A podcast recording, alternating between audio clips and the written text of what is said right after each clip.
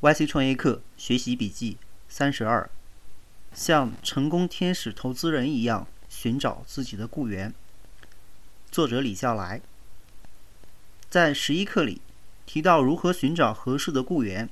John Clason 说：“The other interesting thing we had in common, they were all really early in their career or and valued in some way。”随后，Patrick Clason 补充道。Finding the right people, you have to think like a value investor, right?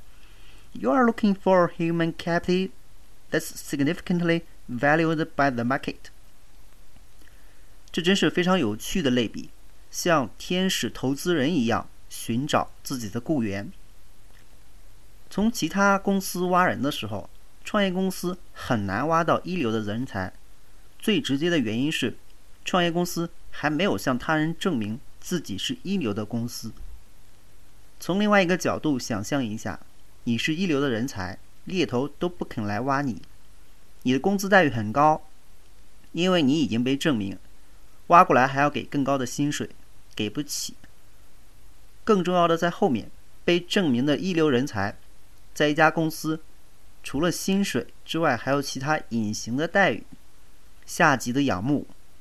同事的尊重，老板的宽容，自我的满足，这些都构成惬意生活的基本因素。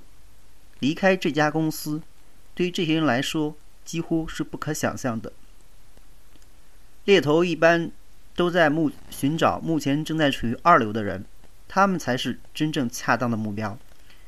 因为处在三流的确实始终无能无用，正处于二流待遇的人。应该有更大的概率存在那些理应属于一流，但目前基于种种原因尚未被肯定的人才。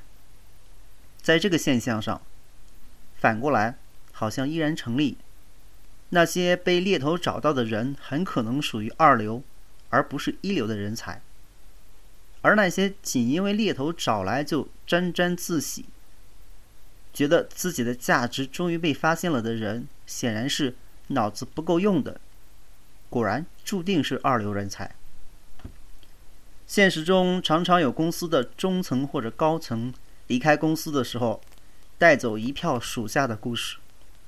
仔细研究会发现，如果这个时候原公司并没有重大的问题的话，这种团队成功的概率其实并不高，甚至很低。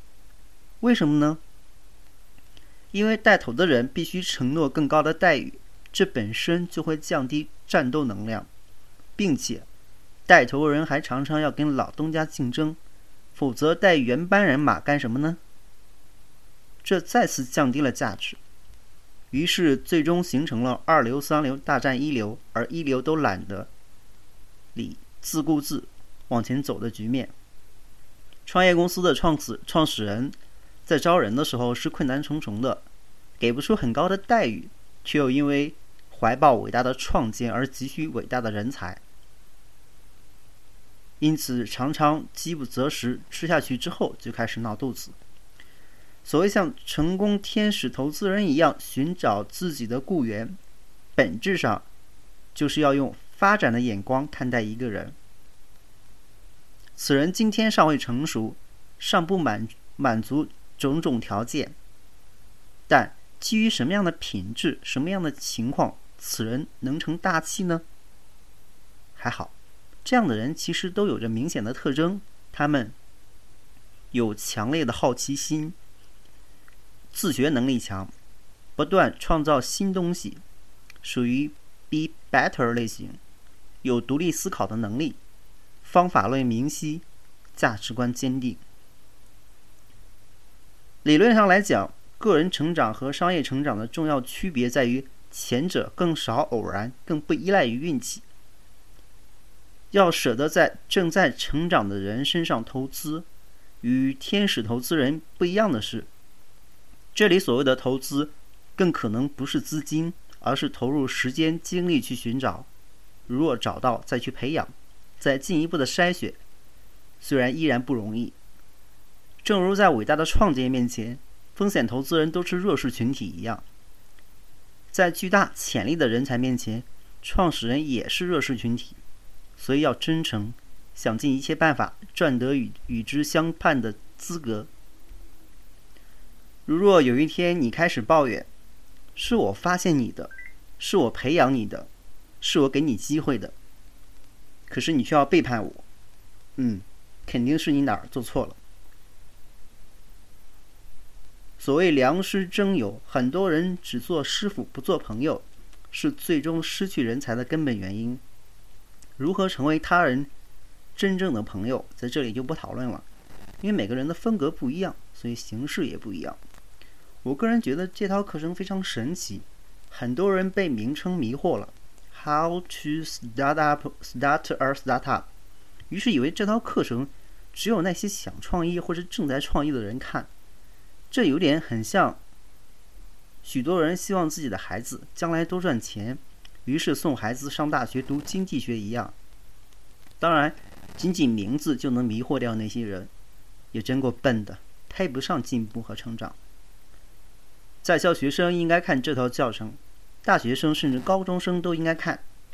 暂时看不懂也要看，准备找工作的人也应该看，是进大公司呢，还是进创业公司呢？如果有，如果真的有选择的话，又如何判断一个创业公司的前景呢？如何知道创始人是否靠谱呢？投资人也要看。事实上，那些用心的投资人都正在看，或者已经看了很多遍。家长最好认真看，即便自己不曾创业，也不再有创业机会，起码通过这套课程能够明白自己的孩子。将来应该怎样培养，才能成为真正改变世界的那群人？